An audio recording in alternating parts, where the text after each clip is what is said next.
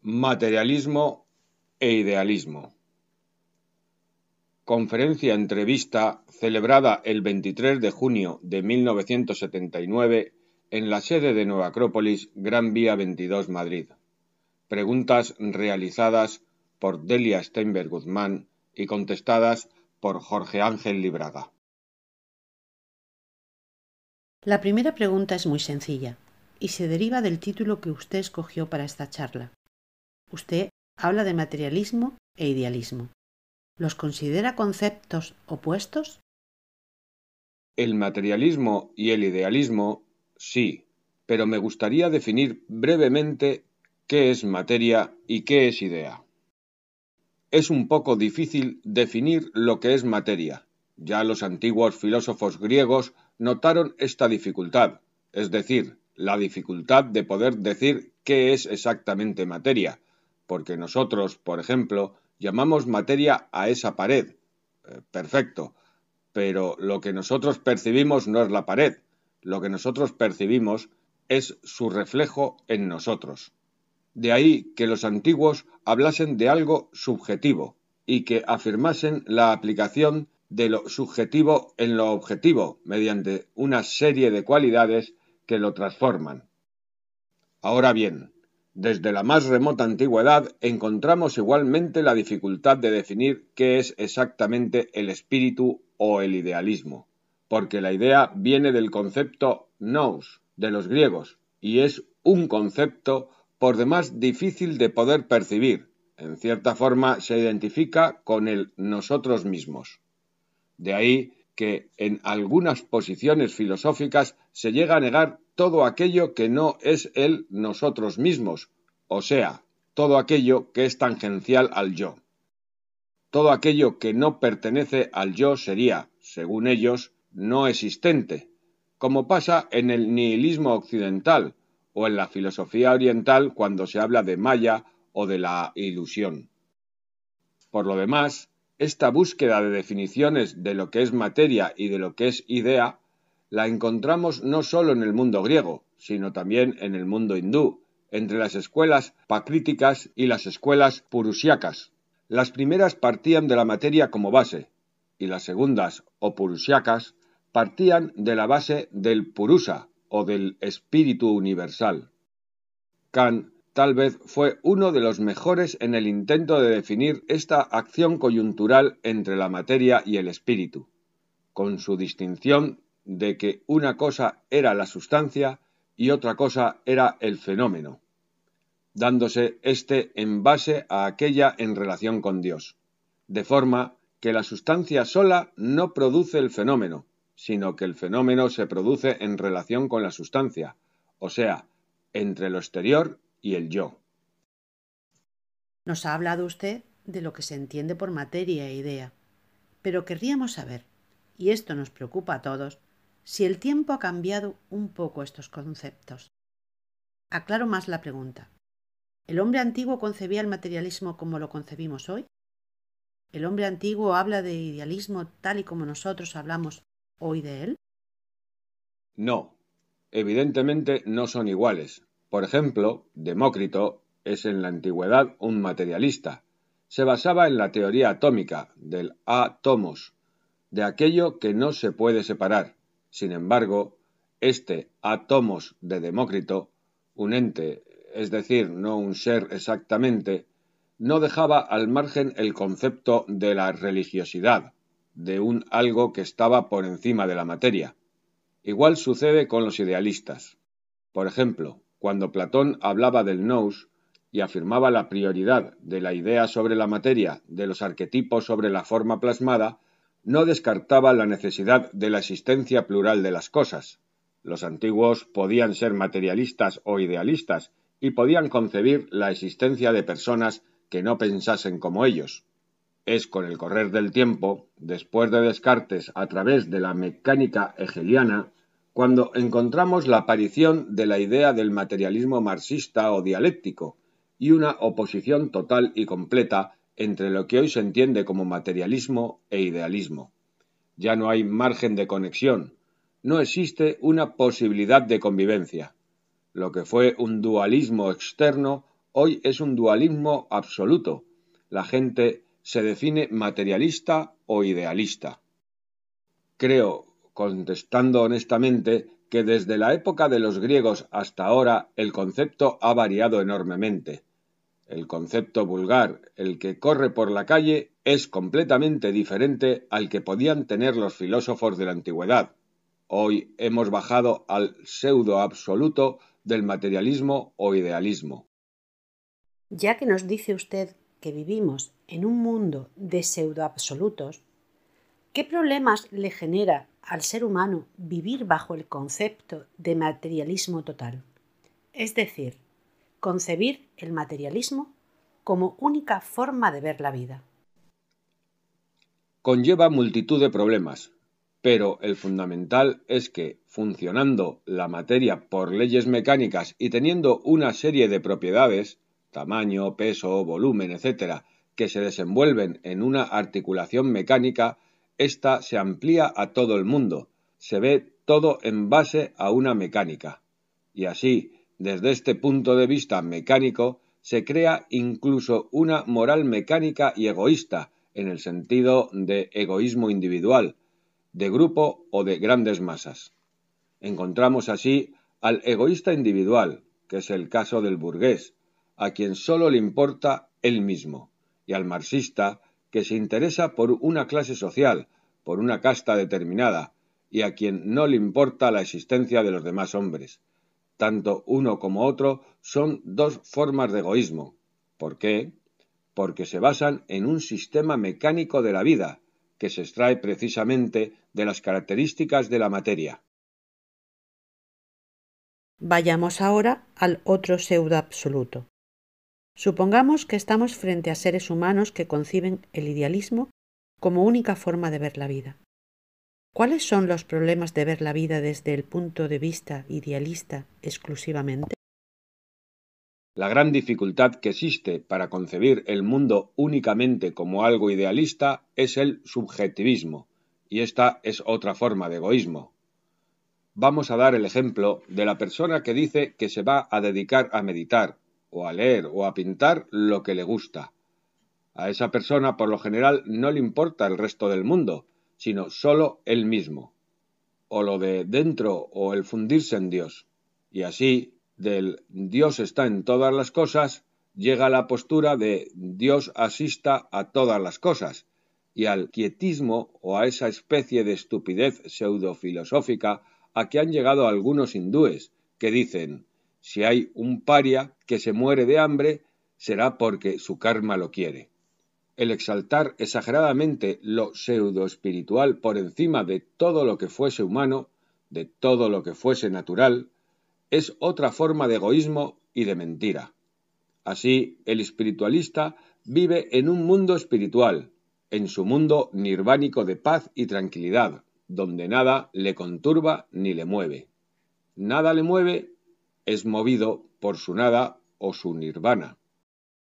Si yo sé que hoy hay mil millones de personas que se mueren de hambre, si yo sé que hay mil millones de personas que están subalimentadas, subdesarrolladas y que no tienen posibilidad de tener un trabajo fijo, ¿cuál es mi grandeza al cruzarme de piernas en Padmasana en el suelo y decir, aún yo no soy todas las cosas, nada me toca, nada me conmueve?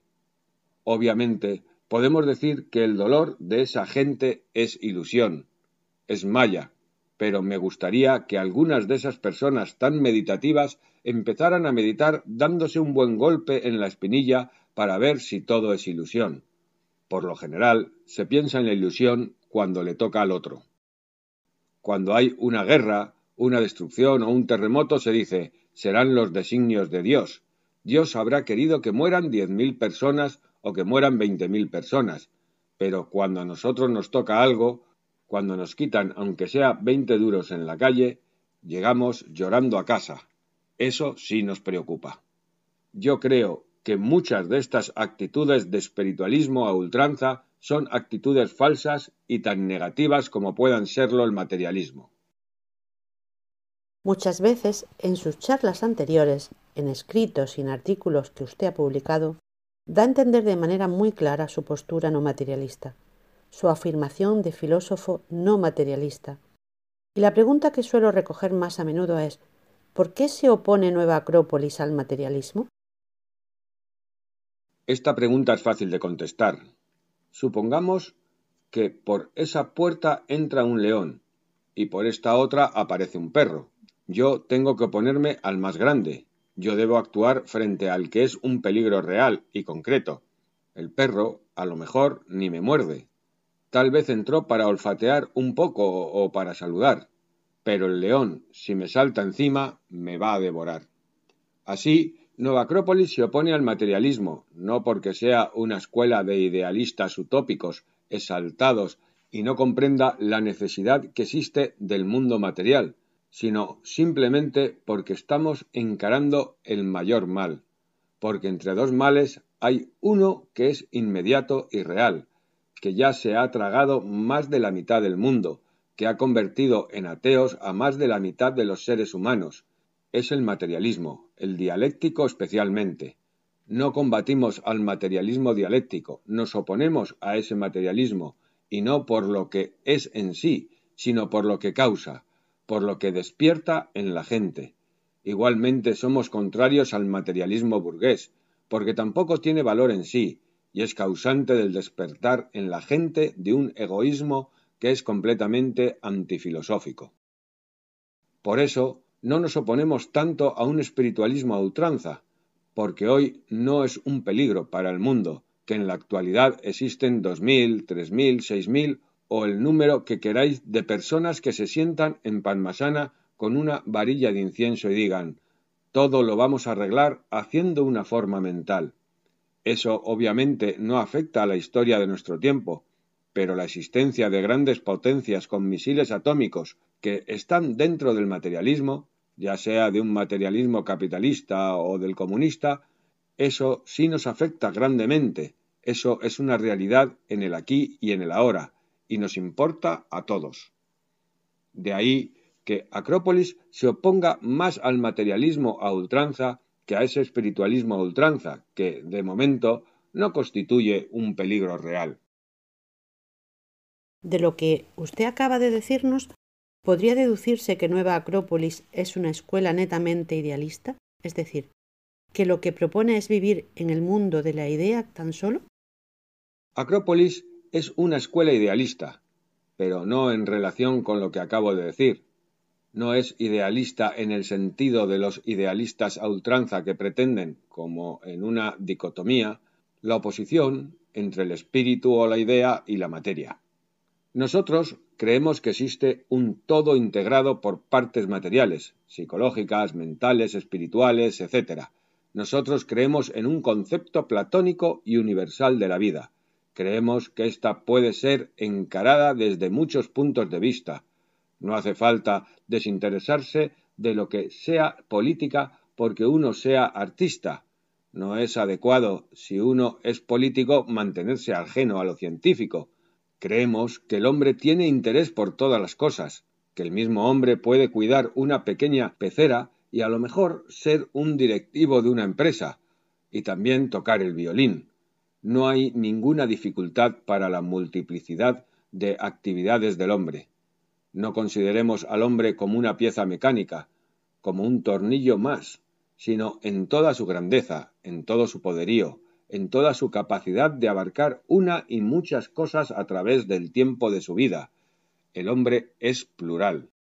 Ahora bien, si nos fuerzan a que nos definamos, obviamente no pudiendo decir somos acropolitanos, porque nos dirían eso que quiere decir, pues decimos que somos idealistas, pero quiero aclarar que no es el nuestro un idealismo desapegado de las cosas del mundo, inútil o cobarde, sino que lo es en un sentido amplio, donde lo espiritual tiene prioridad sobre lo material, sin desconocer lo material.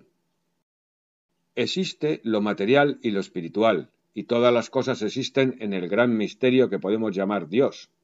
Creemos que el hombre necesita no solamente comerciar, tener actos sexuales, comer, dormir, etc., sino que también necesita un hogar, encontrarse a sí mismo, tener un amigo, una amiga, alguien en quien confiar, un poco de amor, un poco de gloria, un poco de dignidad. Este es el concepto de espiritualismo que, resumiendo, tenemos en Nueva Acrópolis. Acropolis, ciudad alta, una búsqueda de los valores más altos que pueda tener el hombre. Esta pregunta se la dedicamos a los jóvenes. Todo el mundo intenta definir a los jóvenes. Siendo el joven una promesa, todos quieren decir si es bueno, si es malo, si está bien o no. Entre tantas definiciones está la de que el joven es por naturaleza materialista y su opuesta de que el joven es de naturaleza idealista. Para los que hoy nos acompañan, ¿puede decirnos su parecer acerca del joven en general? Yo no considero joven o viejo al que tenga determinada cantidad de años. No creo que sea una cuestión de canas. Hay personas que tienen 20 años y carecen ya de esperanza dentro de su corazón. Están amargadas, son viejas realmente. Y hay personas que tienen todos sus cabellos blancos y los vemos sonreír y con esperanza, iniciar cosas nuevas, soñar siempre con el futuro. Estos son realmente jóvenes, aunque tengan los cabellos blancos. Creo que el joven no es necesariamente materialista, ni la persona mayor es necesariamente idealista. Depende de la calidad de cada uno y de la educación que haya tenido. Pienso que nadie es absolutamente idealista ni materialista. Todos tenemos un poco de lo uno y de lo otro, como también dijo Platón, y prima en nosotros una cosa o la otra, con independencia de la edad. Cuando se discute sobre el valor de estos conceptos que usted está analizando ahora, se suele poner el acento en una cosa o en la otra. Por ejemplo, hay quienes opinan que un hombre vale por las obras materiales que puede realizar en esta tierra, especialmente por la cantidad, por la envergadura de ellas. Otros consideran que su valor depende de las ideas que haya tenido a su paso por la tierra, e incluso nos llegan a decir que son las ideas las que mueven el mundo. ¿Un hombre vale más por las obras materiales que puede realizar o dejar o por las ideas que haya sustentado a lo largo de su vida? Esto es un poco problemático de contestar. Por ejemplo, nosotros tenemos un cuadro aquí, que estamos viendo allá al fondo. Ese cuadro para ti es material. Se puede tocar, pesar y pagar. Y sin embargo, ¿No hubo alguien que dejó algo plasmado en esto material? ¿No existe en esa figura de la Magdalena ese algo que está más allá de lo simplemente material? ¿No hay una conjunción entre lo material y lo espiritual? ¿Cómo podríamos decir si un hombre vale más por lo que dejó materialmente o por lo que dejó espiritualmente? Depende. ¿Qué es lo que dejó materialmente? carreteras y puentes que pueden servir para muchos hombres, esa es una gran obra, aunque sea una obra material. Y si espiritualmente lo único que dejó es un intríngulis de ideas en un libro en donde dice las paredes son verdes, yo estoy aquí, el viento pasa, las estrellas son cuadradas, me siento, me voy, me duele la mano izquierda. Esto es un conjunto de ideas y hasta parece poético, y algunos dirían fantástico, pero yo no lo encuentro, francamente, una verdadera utilidad. Yo creo que más que dividir las cosas en materiales y espirituales, tendríamos que apreciarlas en cuanto a útiles e inútiles, como reales o irreales, como racionales o absurdas. Se me ocurre preguntarle algo que está fuera de programa. De todo lo que usted acaba de decir hasta ahora, se desprende que considera que en la vida es necesaria una parte de materialismo de visión material y objetiva de las cosas, y que también es necesaria una parte de idealismo, de una visión más subjetiva de las cosas. ¿Podría usted indicarnos cuál es la dosis que considera adecuada para poder hacer una conjunción de ambos elementos? Indudablemente, ni el 40% ni el 60%. Para las cosas humanas no son válidas esas medidas. Yo creo que debemos tener una parte de espíritu y una parte de materia. Hay momentos para las cosas espirituales y hay momentos para las cosas materiales. Si nosotros estamos ahora en una reunión en la cual se trata de literatura, pintura o filosofía, ¿parecería bien si doy un puñetazo? No puede ser. Si voy por la calle y vienen tres hombres y me quieren estrangular contra la pared, ¿os parece que sería prudente que yo les dijera un momento, caballeros, ¿qué opináis del greco? No. Entonces hay momentos en los que es necesario emplear la parte material y existen otras oportunidades en las que se requiere la utilización de la parte espiritual, porque no son cosas opuestas, sino complementarias, como las dos manos. Tanto idealistas como materialistas señalan, para nuestro mundo actual, una serie de problemas. Para los idealistas el mundo está plagado de egoísmo, de falta de conducción, de moral. Para los materialistas, nuestro mundo está cargado de desigualdad, de imposibilidad de trabajar y de vivir de una manera digna. Todos estos problemas son reales. Ante su posición, que nos acaba de exponer, ante esta fórmula que conjuga lo complementario entre la materia y la idea, ¿qué soluciones ofrece Nueva Acrópolis para estos problemas reales que señalan tanto materialistas como idealistas en nuestro mundo? Alguna vez dije que Nueva Acrópolis es una revolución mucho más profunda de lo que parece, y no simplemente un conjunto de ideas teosóficas o literarias. Acrópolis es una reevolución, una vuelta a los principios, a las cosas fundamentales. No es simplemente un grupo de jóvenes o de profesores que están buscando el conocimiento, es también un centro donde poder hacer una experiencia nueva en el mundo no es solamente algo subjetivo, sino que es una experiencia y absolutamente nueva. Yo lamento que quienes no nos conocen nos rotulen a veces desde periódicos y revistas de comunistas, nazis, fachas, etc. Obviamente, ellos tienen esos rótulos cortados en su escritorio, carecen de otros, y entonces utilizan los que tienen. Pero nosotros somos algo completamente distinto completamente viejo como una semilla y completamente nuevo como una flor. Nuestro concepto de solución es que no podemos arreglar parcialmente las cosas, tenemos que arreglarlas en su totalidad. Hace falta un cambio de visión total, una cosmovisión completamente diferente.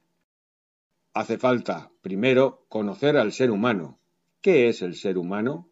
¿De qué está compuesto? ¿Está hecho de espíritu y materia o existen otros elementos que intervienen en su composición? ¿Es que sólo tiene las fuerzas que normalmente le atribuimos o tiene otros poderes hoy considerados como ciencia ficción y que sin embargo podrían ser verdad para aquellos que se atreviesen a encarnar la realidad? ¿Es que el cosmos mismo es un gran aparato lleno de cerillas que en cualquier momento se va a apagar? ¿Hay algo más atrás? Algo que podamos llamar Dios o de cualquier manera, pero algo que inunda todas las cosas? Necesitamos también revisar el concepto del tiempo. ¿Qué es el tiempo? ¿Qué es eso que torna amarillas las viejas cartas que tenemos? ¿Qué es lo que va arrugando las puntas de las postales que hemos guardado? ¿Qué es eso que nos va dando pinceladas de arrugas en la cara o de plata en el pelo? Eso que nos ha hecho crecer de niños hasta hombres y mujeres, eso que nos ha hecho derramar lágrimas y que nos ha hecho sonreír. ¿Por qué hemos tenido noches felices y otras tan tristes? Hay muchas preguntas que se levantan ante nosotros. Necesitamos también cambiar el orden social del mundo. No existen hombres negros, amarillos o blancos, existen seres humanos. Hay que ver la realidad que tienen dentro, los estamos juzgando nada más que por la parte exterior. Una persona puede tener una cara negra, blanca o amarilla, pero debemos ver que hay más allá de esa cara. Hay que ver que hay más allá de todas las formas religiosas, pero de manera desapasionada, que cada cual crea en la religión que quiera, que cada cual rece de la forma que quiera rezar, pero que respete y que entienda que hay otros que también pueden tener un gran sentimiento de lo divino, aunque en lugar de arrodillarse frente a una pilarica, lo hagan mirando a la Meca. Esa comprensión de que pueden existir formas diferentes de fe, de que pueden existir formas diferentes de apreciación de la realidad espiritual, es también un cambio profundo que propone Nueva Acrópolis. Acrópolis también propone una redefinición del sentido de la propiedad. La propiedad debería ser de uso, no de abuso. La propiedad es para tenerla y para gozarla, no para dilapidarla ni para arruinarla. Porque la propiedad, de alguna manera, como el agua, es de todos. Abrid el grifo, sí, bebed, bañaos, eso es lógico. Pero no os vayáis de vacaciones dejando el grifo abierto. Un sentido social práctico. Acrópolis no cree que por la suma muchas cosas de color negro lleguen a conformar un todo de color blanco. Acrópolis cree que la conducción política tendría que ser de la misma manera que la conducción de una ciencia cualquiera. Si el mejor de los médicos es aquel que dirige a los médicos, si el que ha tenido una graduación mayor en sus cursos de vuelo es aquel que tiene el mejor empleo en una empresa de aviación, ¿por qué no el que obtuviera la mejor graduación política en una universidad de ciencias políticas debería ser el que gobernara o administrara a todos los demás. Tiene que haber un intercambio entre la libertad y la posibilidad de vivir. El ser humano debe vivir libre interiormente, entendiendo que eso debe moderarse ante la libertad de los demás. Acrópolis cree que debería existir algún tipo de reparo con los libros, con las películas de cine, etc. Existen cientos de películas sobre la mafia, sobre Al Capone, sobre los criminales. ¿Cuántas hay, sin embargo, sobre Sócrates y sobre San Agustín, sobre Santa Teresa de Ávila? Ninguna. ¿Por qué a la gente prácticamente no le interesa? La gente está hoy completamente desalentada y ya no tiene capacidad de elección. En el cine, en los periódicos y en todas partes, ¿qué es lo primero que sale? ¿Aparece en la primera página el descubrimiento científico, el poema que ha conseguido un premio o el cuadro que ha ganado un concurso? No, señores. Sale siempre un muerto, un criminal, un charco de sangre con un hombre en medio o una metralleta cruzada. Acrópolis propone también la superación de la violencia, que debe desaparecer para que todos tengamos derecho a vivir. Eso es lo que nos debe preocupar, lo que nos espera, no lo que pasó y que no podemos cambiar. Ha habido errores en el pasado por todos los lados, pero no hacemos nada revolviéndolos. Pensemos en nuestros hijos y en nuestros nietos. Pensemos en la gente que nosotros queremos, en los jóvenes, en los discípulos. Que no encuentren en el año 2000 nada más que alambres electrificados, misiles atómicos, ríos contaminados que no tengan que conocer lo que es un cisne a través de una fotografía, o que no tengan que ver el cielo a través de un rayo láser para poder ver las estrellas. Queremos un mundo purificado, un mundo limpio en todo sentido, físico, psíquico y espiritual. Nuestra proposición es una restauración total de todos los elementos, un reencontrarse del ser humano con el ser humano, del ser humano con la sociedad y del ser humano con Dios. Eso es Acrópolis, ciudad alta, a la cual os invitamos a todos, no para que la estéis soportando como columnas, sino para que sintáis el magnífico viento que hay en esas alturas espirituales, para que podáis realizar lo que tenéis dentro, ese mundo de belleza, de mármoles y de honor, para que cada uno tenga el valor de vivir lo que sueña en el aquí y en el ahora.